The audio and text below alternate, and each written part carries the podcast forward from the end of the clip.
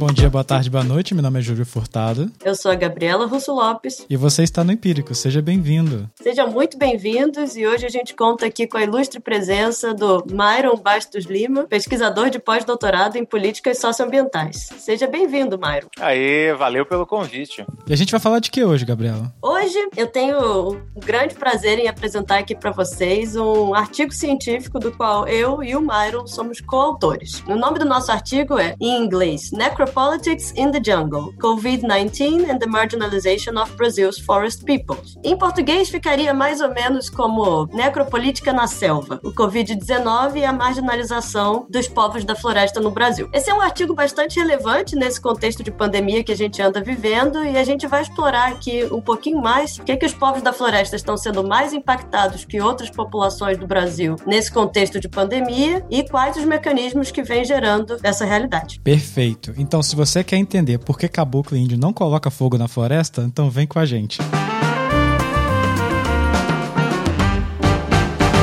Myron, conta pra gente aí um pouquinho sobre a sua vida profissional, como é que você chegou nessa área de estudo e profissão que você tem hoje. O que, que te trouxe até aí, onde você está hoje? Eu sou original da Bahia, depois morei um tempo no Paraná, me formei na Federal do Paraná em Ciências Biológicas. Depois, no meu périplo pelo Brasil, fui estudar filosofia na Federal de Minas Gerais. Fiz umas miçangas por lá com o pessoal de humanas. Mentira, eu não sei fazer miçanga nenhuma. Ah, como assim não? Não aprendi, não aprendi. Mas, muito, mas muita gente fazia mesmo. Um beijo a Belo Horizonte, tenho saudade daí. É, eu sou mineiro, eu devia ter te perguntado seu nome e seu bairro, então. Olha para isso. Morei no Funcionários, morei bem até. Olha. Depois fui para, para estudos ambientais, onde eu comecei a pegar mais esse aspecto sociopolítico, ecologia política, conflitos ambientais, para estudar isso de um ponto de vista mais humano que puramente de ciências biológicas. Morei um tempo no Canadá, depois morei um tempo na Europa e sigo aí viajando outras partes do mundo. Já fiz estudos em países em desenvolvimento na Ásia. Adoro contar para as pessoas como outros países em desenvolvimento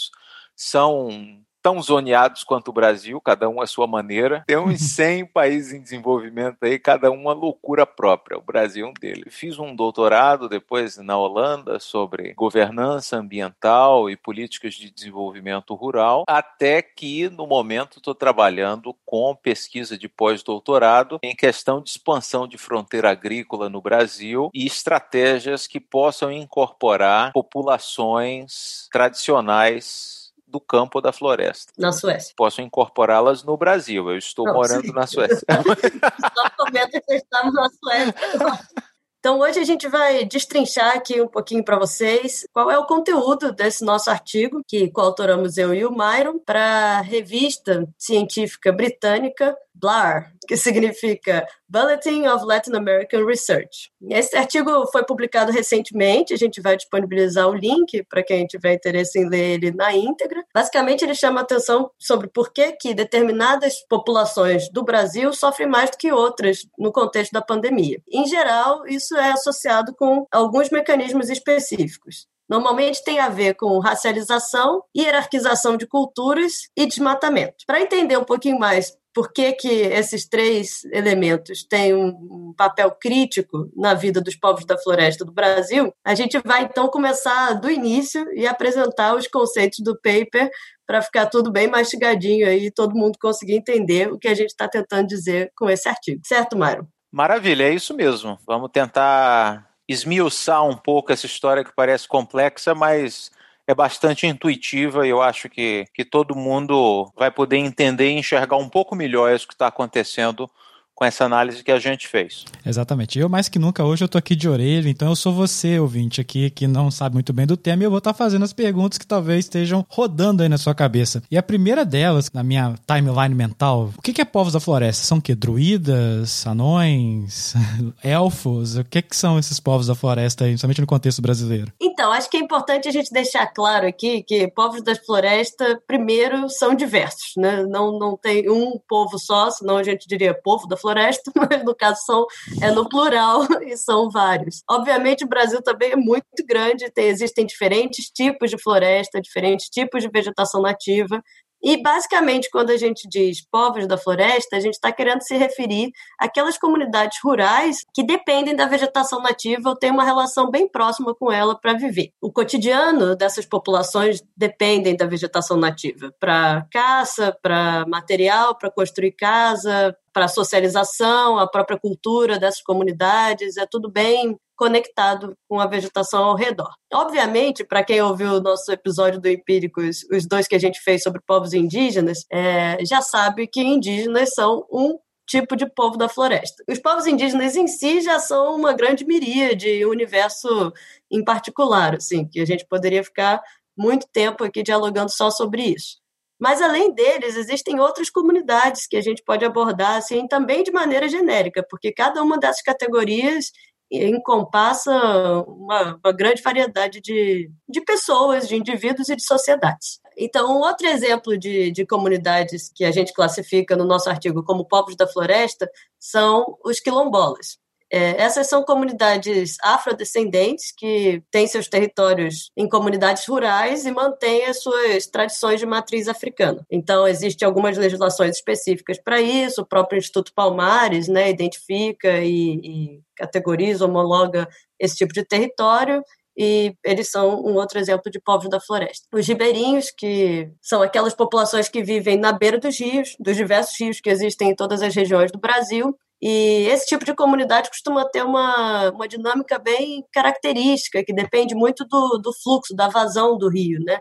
Então, tem toda uma dinâmica sobre quando o rio enche, quando o rio esvazia, tem toda uma estrutura social aí e de estilo de vida construída ao redor dessa relação com o rio. Os povos da floresta tem uma relação especial com a natureza no sentido de que o ambiente de casa, de morada deles é ali no seio de um, de um ecossistema, de um ambiente natural, diferente das pessoas que moram na cidade ou numa fazenda ou na beira da praia. Tem até essa diferenciação acadêmica também, né, de comunidades rurais e povos da floresta, porque em teoria comunidades rurais podem ser, por exemplo, fazendeiros que não têm essa relação tão próxima com, com a vegetação nativa e os povos da floresta têm. Então a gente está querendo se referir aqui dentro desse artigo a essas comunidades que têm uma relação próxima com a vegetação nativa ao seu redor. Sim, é, eu tava fazendo essa pergunta justamente, né? Porque a gente tem lá o Rodrigo Hilbert, um beijo para você. Você seria a solução do mundo, né?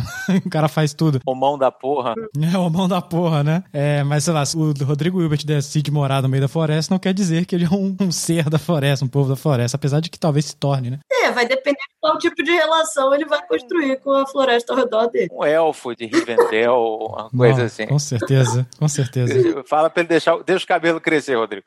É. Aí é... vai começar a ficar automaticamente o, a orelha vai ficar pontuda. Né? Claro, né? é assim, é assim.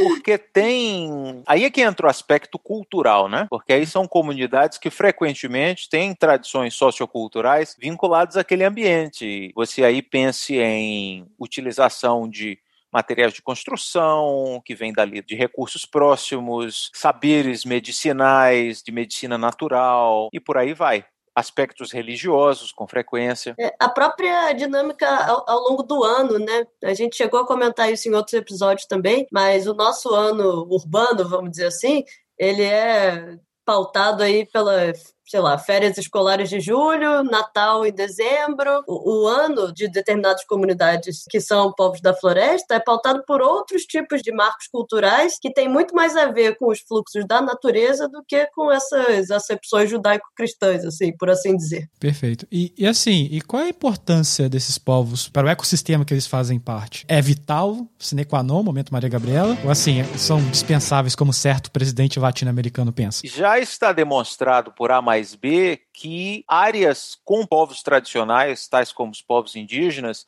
são melhor protegidas do que áreas vazias de presença humana. Isso está bem demonstrado por toda a América Latina e até em outras partes do mundo. Então, áreas protegidas com, por exemplo, povos indígenas, eles são tipos anticorpos das áreas protegidas. Eu já vi um cientista fazer essa analogia e gostei muito, porque eles protegem o lugar, eles cuidam da manutenção daquela área com as práticas sustentáveis que eles têm. E essas práticas não incluem botar fogo na Amazônia inteira, viu, pessoal? É verdade. Outro ponto que é importante de ressaltar sobre por que, que essas comunidades são relevantes, é uma coisa mais de ontologia, assim, né? Se você parte do pressuposto que um país decente é um país homogêneo, com uma só raça, para usar essa palavra horrível, com uma só maneira de existir no mundo, então talvez a gente esteja caminhando para um regime totalitário.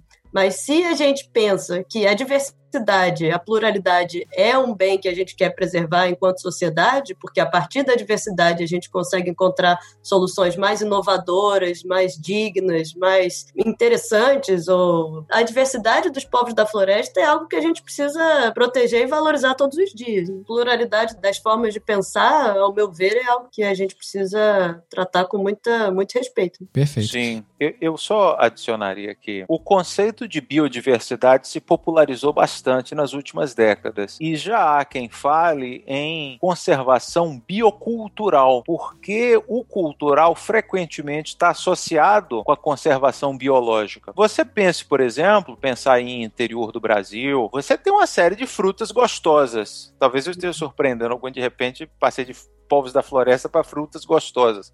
Mas enfim, no, no, Brasil a gente tem uma riqueza imensa de frutas, mangaba, graviola, bacuri, murici. Eu quando viajo pelo Brasil acabo sempre descobrindo fruta que eu nem sabia que existia. De repente lá tem um sorvete, tem a polpa de fruta, tem o cacete todo feito daquele fruto. Isso é diversidade biológica que frequentemente existe, mês e tudo, ervas medicinais, porque há pessoas que mantêm aquele ambiente íntegro, ou porque cultivam, ou porque preservam o ambiente, vamos dizer assim, não cultivado, entre aspas, selvagem, onde aquela planta cresce. No momento que você perde aquelas culturas e aquelas práticas humanas vinculadas a essas espécies, ninguém mais está segurando essas espécies. Aquela área pode desaparecer com ela essa espécie. Você vai comer só banana e chupar laranja. É, que são importados de, de outros lugares. E sem, e sem comentar que justamente a partir desses conhecimentos pré-existentes desenvolvidos aos séculos, né? Não é, não é coisa de um aninho, dois aninhos, são séculos ali naquela mesma terra, naquela mesma região. A ciência ortodoxa se aproveita desse conhecimento para poder estudar justamente é, essas ervas, essas frutas, um essas... ponto a mais que eu acho importante fazer aqui, que essa importância ela não é mágica, transcendental, sabe? Tipo, de druida, como você disse no início. É claro que existe uma conexão que nós, as pessoas da urbe, né, das cidades, às vezes não entende, mas isso não significa que ela seja menos séria ou menos é, tangível ou menos replicável ou menos científica até. Ela é muitas vezes não entendida e muitíssimas mais vezes discriminada, essas culturas. Exato. Atenção naquela pergunta de pegar personagens épicos, né, e, e, que não existem, é justamente porque existe esse conceito de que são povos ali que, ignorantes, que não é verdade, não é verdade. E entra um ponto adicional polêmico, mas que sublinha essa crítica toda, que é um elemento de racismo, né? É capaz de as pessoas saberem mais da diferença dos elfos de Valfenda e dos elfos lá da Galadriel do que dos povos da floresta que realmente existem no Brasil. Exatamente. Exatamente.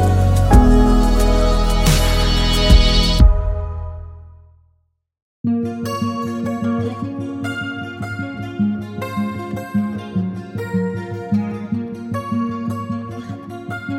a gente já entendeu a realidade dos povos da floresta, mas e agora como está sendo a pandemia, presumidamente mais difícil para eles, né? Porque já falta assistência e também tem todo um outro contexto, é isso mesmo? Eles estão tendo que enfrentar a pandemia com os recursos que têm praticamente sem apoio das instituições e morrendo acima da média nacional, que já é bastante alta. Então, teve um levantamento da PUC do Rio de Janeiro, por exemplo, que mostrou que até maio de 2020, a taxa de mortalidade de pessoas não brancas e analfabetas no Brasil, dentre os pacientes reconhecidos com Covid, a chance de morrer era quase o quádruplo que entre pessoas brancas de escolaridade acima do ensino médio. Então você percebe um desnível muito grande. Se a miséria já está imensa no Brasil, ela é bastante maior para as pessoas racializadas e com menos recursos. Outro elemento que também explica a situação mais crítica dos povos da floresta durante a pandemia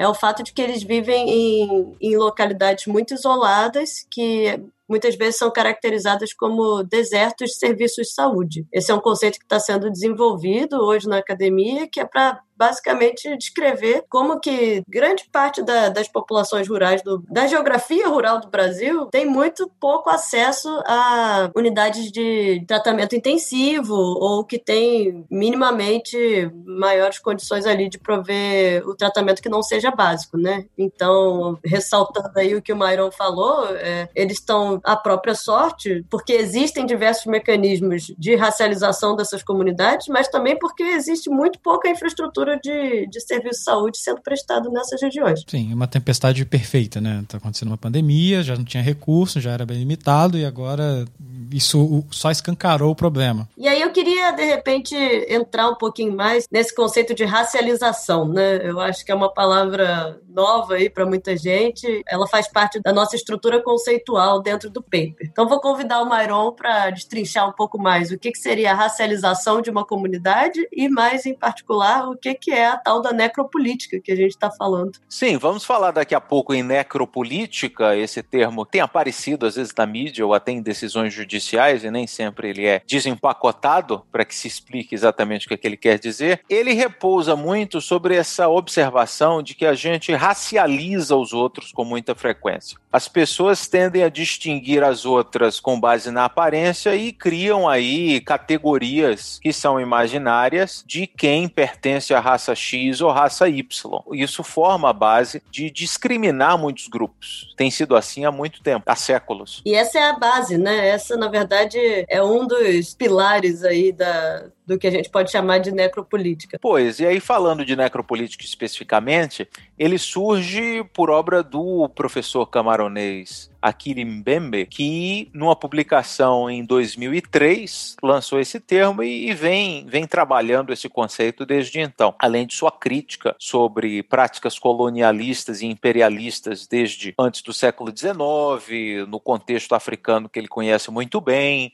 e falando como muitas dessas práticas continuam no apartheid que houve na África do Sul e ainda hoje no contexto de Israel e Palestina. Ele pega o conceito de biopoder do, do francês Michel Foucault. O que é que era o biopoder. Em falando de relações de poder na sociedade, o Foucault mostrava que, às vezes, uns ganham a autoridade de determinar como serão certas características do seu corpo. Por exemplo, na história houve momentos em que o governo ditava como você deveria cortar o cabelo, e fora disso estava proibido. Então, não sei se vocês já assistiram aqueles filmes de artes marciais de chinês da China, e todos eles pareciam ter aquele cabelo que era raspado até toda a metade da frente e atrás com uma trança. Aquilo não é estereótipo, aquilo era exercício de biopoder da dinastia Qing que obrigava os homens a ter o cabelo daquela forma. Era proibido você ter o cabelo de outra forma. Até hoje tem, né? Como, por exemplo, na Coreia do Norte tem só alguns tipos de, de estilos de corte de cabelo que você pode fazer, um exemplo, né? Eu, quando fui ao Tajiquistão, descobri lá que é proibido ter barba. Como ah. turista, fiquei com medo. Eu tava é mesmo? barba, fiquei com... é, é sério. Caceta. É proibido ter barba. Então, um lugar é, que eu não queria é. Você teve que fazer a barba? Não, eu fiquei com receio que fossem me afanar no aeroporto para me barbear, mas não ocorreu. Eu tive a impressão que com turista eles não dão muita bola. Também quem vai, mas... quem vai lá, né? É um lugar lindo, viu? Eu fui ano passado. Sim, se for pensar assim, pô, vou tirar umas férias. Tajiquistão, a viagem casual lá nas montanhas. Então eles todos têm muitas feições assim, o jeito do Ahmadinejad, aquele ex-presidente iraniano. Lembra? Ele tinha aquele cabelo meio penteado assim do lado, barba feita. Os homens quase todos têm essa mesma feição. O que é isso? É biopoder. É uma forma da autoridade instituída se se perceber legitimamente no direito de controlar, entre aspas, o bio dos outros, seu corpo, suas decisões sobre você próprio, né? Nesse aspecto mesmo biológico. Chega nesse nível de intimidade a relação de poder que o Estado ou outras entidades podem ter na sociedade. Então, o termo necropolítica foi cunhado pelo professor camaronês Aquile Mbembe, e ele viu que, por vezes, as autoridades instituídas ganham tanto domínio sobre a vida dos outros que chega ao ponto de regular a morte dos outros, em que aí vira um necropoder. Acho que essa é a chave, né? É quando o Estado deixa de regular a vida das pessoas ou da sociedade e passa a regular a morte. Quem morre e como morre. E aí é que o Estado passa a regular a morte de quem é aceitável. Quais são as mortes que nos comovem? Quais são as mortes que evocam uma reação da nossa parte e quais são aquelas que a gente ignora? Entendi. É, eu acho que quando a gente chega no, no nível nível, né, dentro da pandemia, onde a gente já normalizou mil mortes por dia no Brasil, é algo que virou feijão com arroz, aí a gente consegue entender que realmente tem alguma coisa muito chocante aí, né? Como que a gente chegou nesse patamar de mil mortes legitimizadas, em que parece que não é responsabilidade de ninguém, são coisas da vida. Né? Como pano de fundo, vale a pena pegar aqueles memes que circulam na internet mostrando que um acidente em que morreram 14 franceses no dia 14 de julho. É uma tragédia, tem lá coisinha do Facebook que você bota a bandeira da França atrás da sua foto de perfil. Morreram 140 mil no Congo num conflito. Ninguém dá assunto, tá normalizado, aquilo tá banalizado,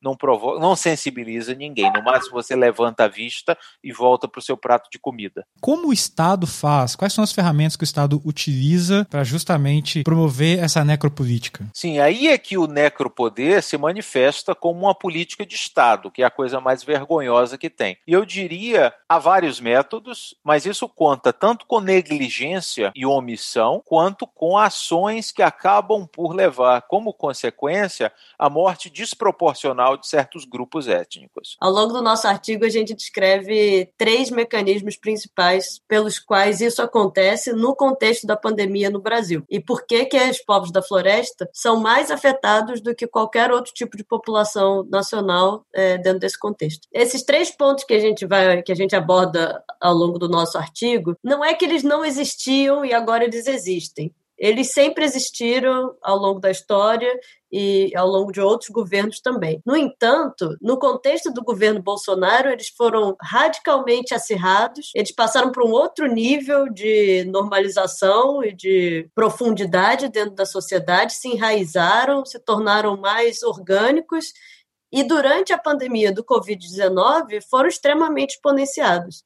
Então, a partir desse duplo processo de um governo de direita e uma pandemia que afeta mais determinadas populações que outras, a gente cria um cenário onde a necropolítica se instalou no Brasil de uma forma assim bastante preocupante. Isso. A gente discute aqui especificamente o caso, sobretudo dos povos da floresta, mas você vê coisa parecida quando alguém lá do INSS disse que podia morrer os velhos, é bom porque aí diminuem né, os gastos com a previdência. É basicamente essa noção de que alguns grupos sociais são podem morrer, outros não. Exato. Um primeiro elemento, você perceba como essa política ela se dá às vezes de forma subterrânea, subrepetícia, mas muito concreta. Ela nem sempre é escancarada, mas você junta os elementos e percebe como ela se desenha. Um elemento muito importante disso é a trivialização do racismo que é algo que voltou a emergir no nosso contexto brasileiro. Aquela coisa da, entre aspas, da piada de preto, que se fazia muito, que passou a ser socialmente condenada e que algumas pessoas estão descontentes e querem voltar a fazer piada sempre com os grupos que historicamente são desprivilegiados e sofrem mais. Né? É difícil você ver piada de morador do Alphaville. Parece que pessoa, as pessoas querem voltar à década de 70, década de 60, né? Porque naquela época era bom, né? E, e isso aí... politicamente correto, né? Exato, exato. Que é chato, né? Que, ah, esse negócio politicamente Eu correto. Que... um, um, um ranço bem grande com essa, com essa expressão, né? Politicamente correto. Porque, assim, para mim é só ser respeitoso, né? Com... Não, mas o ponto é, quem pensa que isso aí é, é besteira, pensa justamente que as pessoas pensam igual a elas. Então você tá falando assim, ah, Ju, você tá falando isso aí porque você quer ser politicamente correto. Mas na verdade você tá querendo contar piada de preto.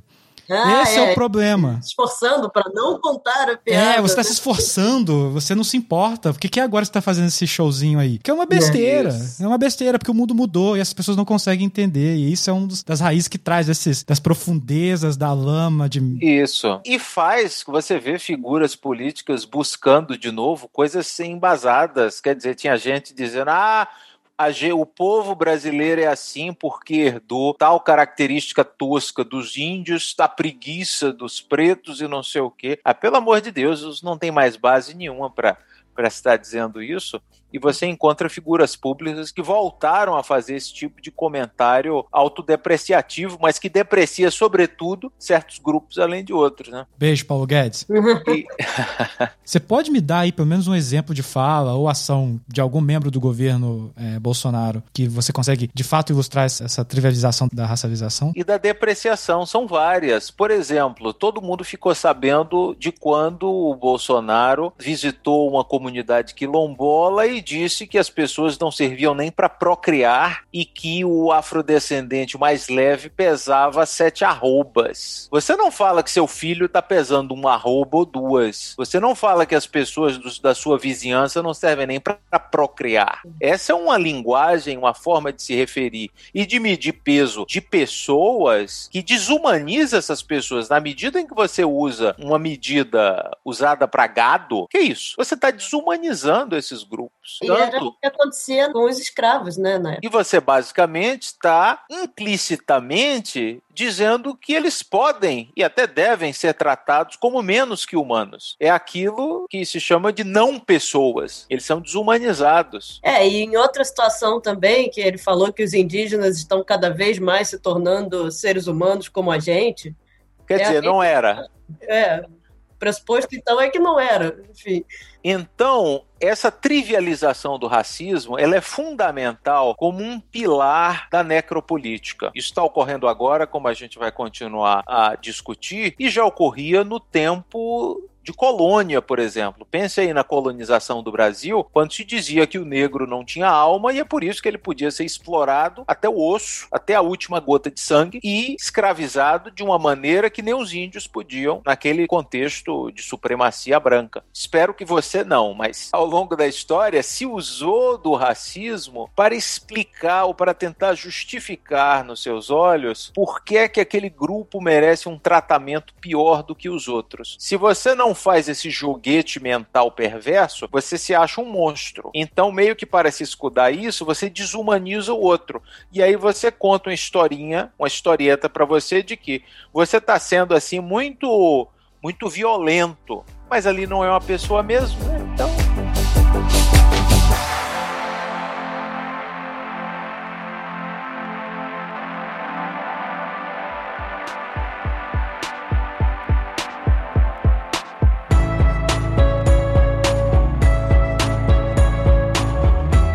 E, qual é o, o segundo argumento é, que vocês utilizam no, no artigo? Olha, outro elemento, em adição à trivialização do racismo, é uma deliberada deterioração cultural contra esses povos da floresta. E aí você perceba como a desatenção para com as suas necessidades faz com que aí os povos indígenas percam línguas, percam seus hábitos, percam suas práticas religiosas e por aí vai. No momento agora da pandemia, você tem uma mortandade ainda maior de idosos. Como são culturas muito orais, muitos grupos dizem que é como ter suas bibliotecas incendiadas, porque se perde rapidamente imenso conhecimento, não só de práticas sociais, mas de saberes que são transmitidos oralmente. Quando você perde esses idosos. Então é uma dupla perda você tem a perda daquele familiar, daquele membro da comunidade, daquela pessoa por quem você se afeiçoava, e a comunidade como um todo tem também essa perda dos saberes orais. Seria, no caso da nossa sociedade mais urbana, como se perdêssemos nossos avós e, ao mesmo tempo, deletassem a Wikipedia e se queimassem livros. E é aí que o Mbembe, o autor lá da, da necropolítica, comenta que isso muitas vezes é feito como se fosse assim uma forma mais benevolente de necropolítica. Você não deixa aqueles grupos morrerem fisicamente, mas você os deixa morrerem social e culturalmente e converte as pessoas para sua cultura como se fosse para salvá-los de si mesmos, percebe? É isso que fala de você, o índio que mora na floresta, trazê-lo para a cidade, deixar que ele abandone todas as suas práticas, de preferência convertê-lo também ao cristianismo, que como o Bolsonaro falou agora no discurso da ONU, o Brasil é um país cristão, ele deve querer fazer uma teocracia no país como, né, vai virar o Ayatollah Jair, Messias, Messias. Messias, é verdade. Então ele não percebe que é um país que tem cristãos, mas tem pessoas hebraicas, budistas, que seguem religiões de matriz africana, pessoas que não têm religião. E isso é uma coisa que a Constituição permite uma sociedade diversa como a nossa. Quer dizer, nessa visão, você não tem espaço para povos da floresta que tenham culturas distintas. Daí isso é uma coisa protofascista. E, e essa cultura ela é perdida pela deterioração, de fato, né? Como acabou de dizer o Myron, mas também pela apropriação. Então, quando existem invasões de mineração ilegal em terras indígenas, ou quando o governo permite que missionários de qualquer religião, mas muitas vezes acontece de serem evangélicos, entrarem nesses territórios e lidarem com essas populações de modo a salvá-los ou a convertê-los para algum outro tipo de, de maneira de pensar, isso também é parte dessa destruição cultural, né? E, e é muito danoso para a sociedade como um todo, eu diria. E permite isso ainda mais durante um tempo de pandemia em que se precisava distância Exatamente. De, de grupos, sobretudo grupos isolados. É, teve grupo é, indo de helicóptero lá para converter, né? Grupo de missionários durante a pandemia, né? Sim, já não estão. A retrotopia acho que já não é mais aos anos 70, deve ser ao século XVII. Então, esse seria o nosso o, o, segundo mecanismo pelo qual da necropolítica que vem se desenvolvendo no Brasil ao longo dessa pandemia de Covid-19. E o, o terceiro pilar, digamos assim, dessa da necropolítica no Brasil é o que o Mbembe caracteriza como guerra infraestrutural, ou seja, é quando existe um ataque ou uma ameaça ao espaço social onde determinado grupo existe e convive com seus pares. No caso dos povos da floresta, esse espaço social, obviamente, é a floresta, a vegetação nativa em geral. Então, quando existem altíssimas taxas de desmatamento, como a gente não vê há décadas, e estão acontecendo hoje no Brasil, as queimadas, as, enfim, a morte desses animais e das populações que ali vivem, que a gente vê na televisão e fica com o coração na mão, isso é o que, na teoria, é caracterizado como guerra infraestrutural. Ou seja, o espaço social daquelas comunidades está sendo absolutamente dizimado e passa a não existir. Portanto, a própria vida e maneira de viver dessas comunidades já não, não consegue se reproduzir ao longo do tempo, porque já não tem mais a floresta, já não tem mais a caça, já não tem mais os materiais para construir as casas, ou enfim, não tem mais peixe nos rios, não tem nada que permita que aquela sociedade continue vivendo da maneira como eles viveram até aqui. No tempo da exploração europeia na África, que é uma coisa que o Aquile Mbembe aborda, era muito comum que se queimassem aldeias inteiras para comprometer aquelas pessoas que você queria subjugar. E isso ocorre também, é um elemento de todo o desflorestamento ou desmatamento que tem ocorrido no Brasil. Não é só uma perda ecológica, é também uma destruição, por vezes vezes deliberada, do espaço de vida dessas comunidades e dos seus meios de vida. Quer dizer, se eles praticam uma agricultura, se eles têm uma bioeconomia, uma produção de mel orgânico, uma coisa de desenvolvimento local sustentável, aquilo é destruído completamente para que vidas alternativas, modos de viver alternativos, sejam inviabilizados. E é aí onde você percebe de forma muito clara como a necropolítica é uma política, na medida em que a arquitetura dessas ações é uma coisa consciente, planejada faz parte de uma estratégia de você querer deixá-los morrer para reduzir seus números, trazê-los para a sua cultura e demolir de vez o jeito diferente deles serem e por fim, destruir seu espaço, suas possibilidades materiais de fazerem uma coisa diferente, autônoma, e aí caírem na sua alçada e você poder fazer o que quiser com ele. Porque aí já não resta mais nenhuma alternativa. Eu, eu vejo claramente vários exemplos que passam pelos três pilares, né? Você começa com discurso e ações, embaixo dos panos ali governamentais. É, por exemplo, discurso dos indígenas, né? De vê-los como coisa separada, né? O Bolsonaro é clássico fazer, ah, eles também querem isso, eles também querem aquilo. É, e aí você tem cada vez mais a, a falta de financiamento cada vez maior, né? De instituições que ajudam diretamente esses povos deterioração cultural, que aí você vai ter lá os helicópteros missionários chegando, vai ter um bando de gente tentando fazer contato, por exemplo, com os povos, eh, enfim, mil coisas aí. E o terceiro vem com o que você muito bem falou, né? De você realmente passar o fogaréu, infelizmente, né? E tentar destruir o máximo possível e a do, boiada. habitat. E a boiada. Citação aí que incorpora essa lógica de uma maneira mais transparente e óbvia foi o que o ministro Ricardo Salles falou, né? Esses dias aí, de passar a boiada e aproveitar a oportunidade que toda a mídia está preocupada com o Covid-19 e mudar todas as regras que agora é o momento para fazer isso. Então, não é à toa né, que, dentro desse contexto, o governo brasileiro foi é, acusado formalmente de crimes contra a humanidade no Tribunal Penal Internacional. Nesse contexto, o Ministério Público do Distrito Federal entrou com uma ação oficial, né, pedindo o impeachment do ministro Ricardo Salles, ministro do Meio Ambiente, é, devido à sua atuação ativa e deliberada na desconstrução e desmonte da política ambiental do Brasil. E aí eu convido quem quiser buscar no Google aí Ministério Público do Distrito Federal impeachment Ricardo Salles, vai achar com tranquilidade toda a argumentação, que é muito mais detalhada do que a gente apresentou aqui, de por que, que esse desmonte é uma ação deliberada do ministro. E você vê que é uma, realmente uma política de viva e deixe morrer. Só que o Estado não pode fazer viva e deixe morrer. Muito menos um deixe morrer seletivo, que é particularmente contra grupos mais pobres e mais vulneráveis de uma raça que eles não gostam, com cultura que eles não aprovam. Justo para abrir oportunidades de negócios de gente que faz parte do governo. De tirar do caminho. Lembra o que a gente comentou no começo de que áreas protegidas com povos indígenas são vista, vistas como ecossistemas com sistema imune, porque eles ajudam a proteger o lugar. Na medida em que você acaba com esses anticorpos, vira uma, uma imunodeficiência adquirida das uhum. áreas protegidas. Exato. E abre mais espaço para o agronegócio.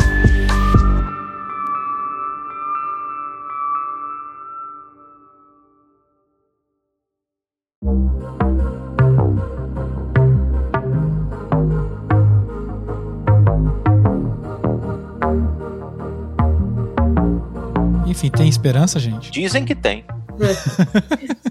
acho que tem esperança. A gente tem, sem dúvida, visto uma batalha muito desigual aí nesse contexto, onde os povos da floresta têm muita dificuldade de reagir, até porque estão no meio da fogueira, às vezes literalmente. É muito difícil você promover uma resposta coesa dentro de uma situação de emergência. No entanto, a gente viu já algumas medidas tomadas por algumas associações, né, de povos da floresta que são muito interessantes, né? Basicamente, no nosso artigo a gente dividiu em três respostas principais e são elas a provisão de serviços públicos que o governo deixou de prover, então as próprias associações começam a monitorar, fazer o contact tracing lá, o monitoramento de contato, fazer a, a, própria contabilidade das mortes, que é algo que é muito incoerente, dependendo de, do Estado, enfim, da, da agência. Como é, Gabi, que o, o governo só tem contado como índios que morrem quando morrem na aldeia, na cidade? A CESAI, que é o órgão, o Sistema de Saúde Indígena,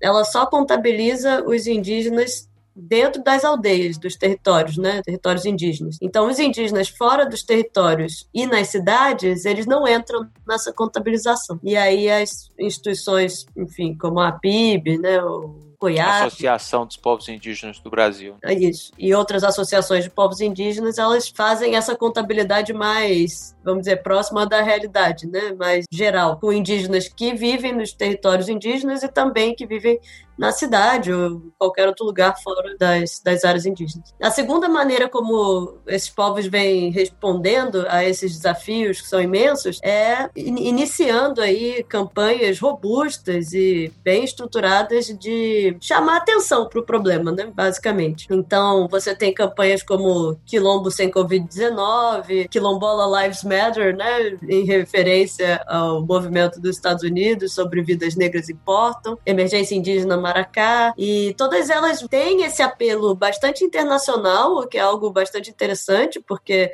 no exterior esse tipo de pauta e de argumentação tem um pouco mais de transcendência e gera mais sensibilização do que no próprio Brasil, por razões que a gente acabou de explicar. E basicamente essas campanhas elas misturam tanto a questão do Covid, que está se disseminando e é dramática a situação, mas também a questão da invasão para mineração ilegal, que acaba aumentando os casos de Covid, o desmatamento nas terras indígenas, que agora está em níveis absolutamente inaceitáveis, e basicamente contra né, todo, todo esse desmonte da proteção de territórios tradicionais no Brasil em geral. Terceira estratégia que os povos da floresta vêm adotando para responder a essa crise é a adoção de, de determinadas estratégias jurídico-políticas, que envolvem tanto esse âmbito legal, né, de batalhas judiciais e forçar o governo a responder em tribunais e em cortes superiores sobre as ações que ele está deixando de tomar ao longo da pandemia, mas também é uma estratégia política, porque essas ações, elas às vezes geram né, determinados vereditos que dificilmente são implementados também, mas contribui muito nesse aumento né, dessa chamada de atenção para esse tipo de problema. Então, isso acontece tanto no âmbito nacional como internacional. O governo Bolsonaro foi acionado já no Supremo Tribunal Federal do Brasil, mas também em, em instâncias internacionais como a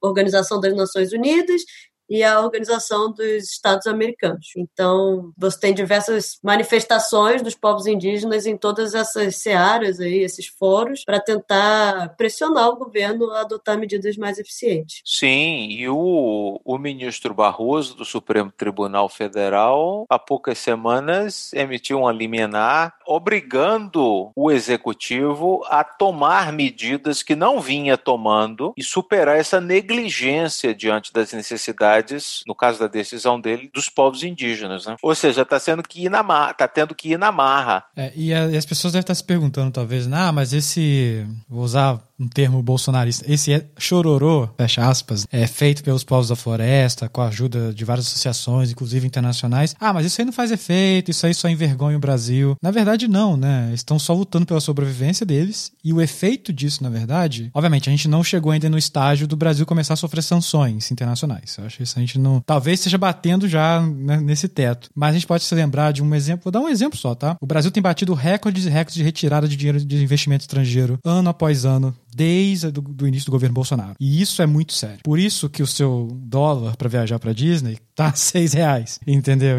E isso é muito fruto porque fundos de investimento hoje aqui na Europa são muito centrados em questões de sustentabilidade. Viram que o problema não dá para continuar com o capitalismo da forma que a gente está, a gente tem que dar uma mudada e se a gente puder fazer isso de alguma forma que seja pondo pressão, vai ser retirado de capital. Virou um escândalo, né? Tipo, é, não é escancarou. Sustentabilidade, é uma, é uma escancaração, dois tapas na cara por dia, todo o povo brasileiro. Assim. Uhum. Isso é que envergonha o Brasil. O que envergonha o Brasil é mentir em discurso nas Nações Unidas. Isso envergonha o Brasil. Mas tava uma coisa de empregada doméstica indo pra Disney, uma festa danada. É verdade, né? Ó. Vai pra Cachoeira do Ipatemirim, onde Roberto Carlos nasceu. É, viajar no Brasil é tão bonito. É bonito mesmo, mas. é, quando não tá pegando fogo é lindo. É verdade. É verdade. É, é verdade. verdade. E quando não tem Covid também, né? E eu queria fazer um exercício de futurologia com vocês, principalmente em relação. A gente pode pegar qualquer perna aí. Eu, por mim, já começo a me perguntar por que o Brasil ainda não começou a sofrer algum tipo de sanção. A gente já sofreu uma sanção privada, né? O, o mercado de capitais vazando fora. É, quando talvez uma instituição internacional vá chegar e falar assim: Brasil, ó, já deu, vamos começar aí a tomar algumas medidas por nós mesmos? Olhe, sanções internacionais já começaram a ocorrer. Quando houve essa fuga de andorinhas de bilhões de dólares de capitais indo embora do Brasil em nível recorde, isso é uma perda para o país. É uma forma de sancionar o país, é uma forma de dizer in God we trust, no Brasil eu não confio, no momento em que ele se encontra. Então, o momento político desastroso é crítico para a desconfiança internacional. Como diria Malu Gaspar, money talks, bullshit walks, ou o contrário.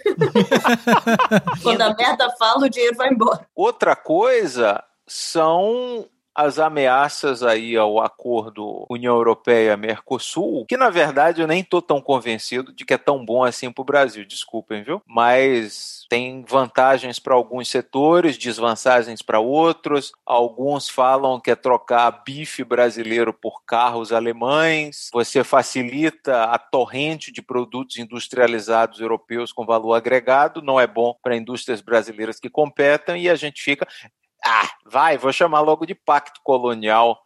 A gente fica suprindo matérias-primas, soja e carne para importar carro alemão, produtos da química fina, farmacêuticos, coisa assim, né? Aí a ciência de tecnologia que vai desenvolver é de quem? É dos países europeus. Mas enfim, o fato de que isso havia sido acordado e de repente eles tiram da mesa alguns países já fazem isso e eles precisam ratificar, senão não sai do papel, isso é uma forma de sancionar o Brasil também. Claro que aí entram outros interesses em jogo, mas não deixa de ser uma forma de penalizar o Brasil de alguma forma. E Myron, como você vê aí então toda essa articulação mental que a gente fez sobre necropolítica com o que vem por aí como novo normal? E aí, talvez extrapolando um pouquinho mais também para o que vem por aí como uma democracia no Brasil ou não? Bom, os números no Brasil finalmente começaram a cair, o que é bom, apesar de todo o dano causado e que ainda será causado, pelo menos nos próximos meses, e aí estão as discussões de vacinas que podem aparecer a partir do ano que vem em algum momento. Eu acho que, infelizmente, a pandemia foi um catalisador ou um assento na necropolítica que já vinha estruturada, né? Então, infelizmente, eu acho que os povos da floresta têm pelo menos mais dois anos de necropolítica. Espero que fique nisso. Acho que eles esperam também, mas por favor, perguntem a eles, porque é bom que a gente os escute para variar um pouco. E o problema maior, porém, é que o Brasil, na minha opinião, está também num momento de crise social, que na verdade é o que dá substrato a esse momento político problemático, para usar um eufemismo. Então, coisas como a trivialização do racismo não desaparecem do dia para a noite. Vocês percebem que ele levou anos aí sendo refomentado, gradualmente, com certos setores das celebridades também tentando trazer isso de volta, essa turma com a nostalgia do preconceito, saudade do tempo de Brasil colônia. Mas então, isso não necessariamente desaparece com o resultado de uma eleição. Essas mudanças sociais são tipo temperatura da água numa tarde de verão. O sol se põe, a água continua numa temperatura ainda alta. A gente vai precisar de mais de um novo momento, de uma nova onda de consciência social e atenção ao respeito aos outros. Pessoas de bem falam tanto em respeito, mas é só ouvir a nós, vosso reino nada. É, respeito aos nossos, né? É isso Pois aí. é, e aí os meus eles fazem essa coisa muito circunscrita de que a empregada já não é uma das minhas, o vizinho depende da cara dele. É muito seletivo tudo, né? Exato. Então, essas pessoas continuarão sofrendo de necropolítica enquanto o racismo seguir trivializado no Brasil, enquanto sua cultura permanecer sem respeito, e aí a gente tem um peso imenso de uma herança colonial mesmo, em que essas outras culturas foram e continuam sendo depreciadas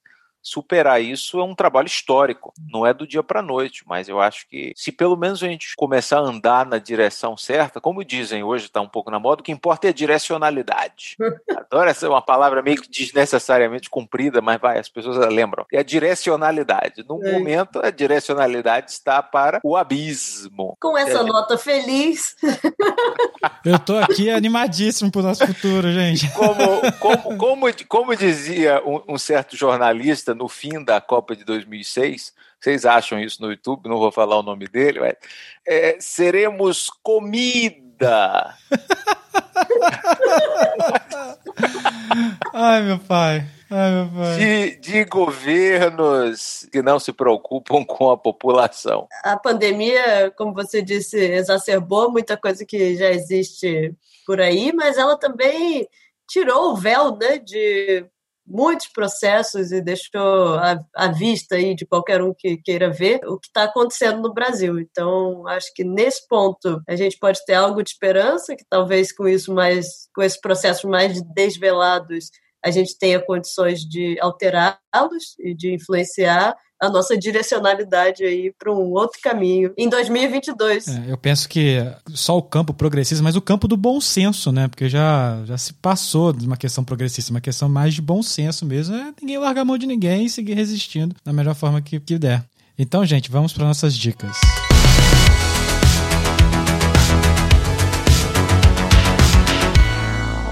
Dicas, Gabi. Hoje eu vou sugerir uma conta de Instagram novamente. Ela é a conta do ISPN, que é uma ONG que atua no Brasil, enfim, particularmente no Cerrado, na Caatinga, mas trabalha bastante com essas populações rurais e povos da floresta. Então, para quem quiser saber um pouquinho mais de quem são essas pessoas, como que eles vivem, como que eles se relacionam, é uma conta interessante. Tem diversos eventos online também que eles anunciam por lá, então é também uma oportunidade de se manter informado sobre essa agenda. E aí o, o arroba é arroba ESPN underline Brasil. Myron? Minha dica vai ser que vocês assistam na internet, tem no YouTube, os programas antigos do Roda Viva, especialmente com o Darcy Ribeiro. Tem três pelo menos que eu identifiquei com ele. Darcy, que foi antropólogo, ministro de governo antes do golpe militar de 64, depois um educacionista muito ativo, conheceu o Brasil como poucas pessoas na história do país e ouvi-lo falar é assim um, um bálsamo diante do que a gente vê hoje de figuras públicas que não sabem fazer um ó com um copo, você ser inspirado pelas ideias do, do Darcy Ribeiro é assim um é refrescante eu recomendo que façam isso. Inclusive, na, curiosamente, durante a faculdade, eu estudava Darcy Ribeiro e ele era chamado de demiurgo. E eu fiquei por muito tempo sem saber o que era essa palavra, o que, que significava, mas parece que é um dos fundadores da nação, né? Alguma remete, remete a algum termo grego para isso. É, tipo aquele que a, abaixo da divindade está ali organizando as coisas. E, e ele, ele tem livros publicados, mas eu pessoalmente acho que ele se expressa oralmente ainda melhor. E aí vale, vale aproveitar que isso está tá gratuitamente disponível e escutar. É assim um convite à reflexão em muitos temas tanto políticos quanto indigenistas, quanto em termos de educação de modo geral e de desigualdades sociais. Excelente. Bom, a minha dica é uma pessoa que eu descobri tem poucos meses, que é uma falha minha de caráter, talvez.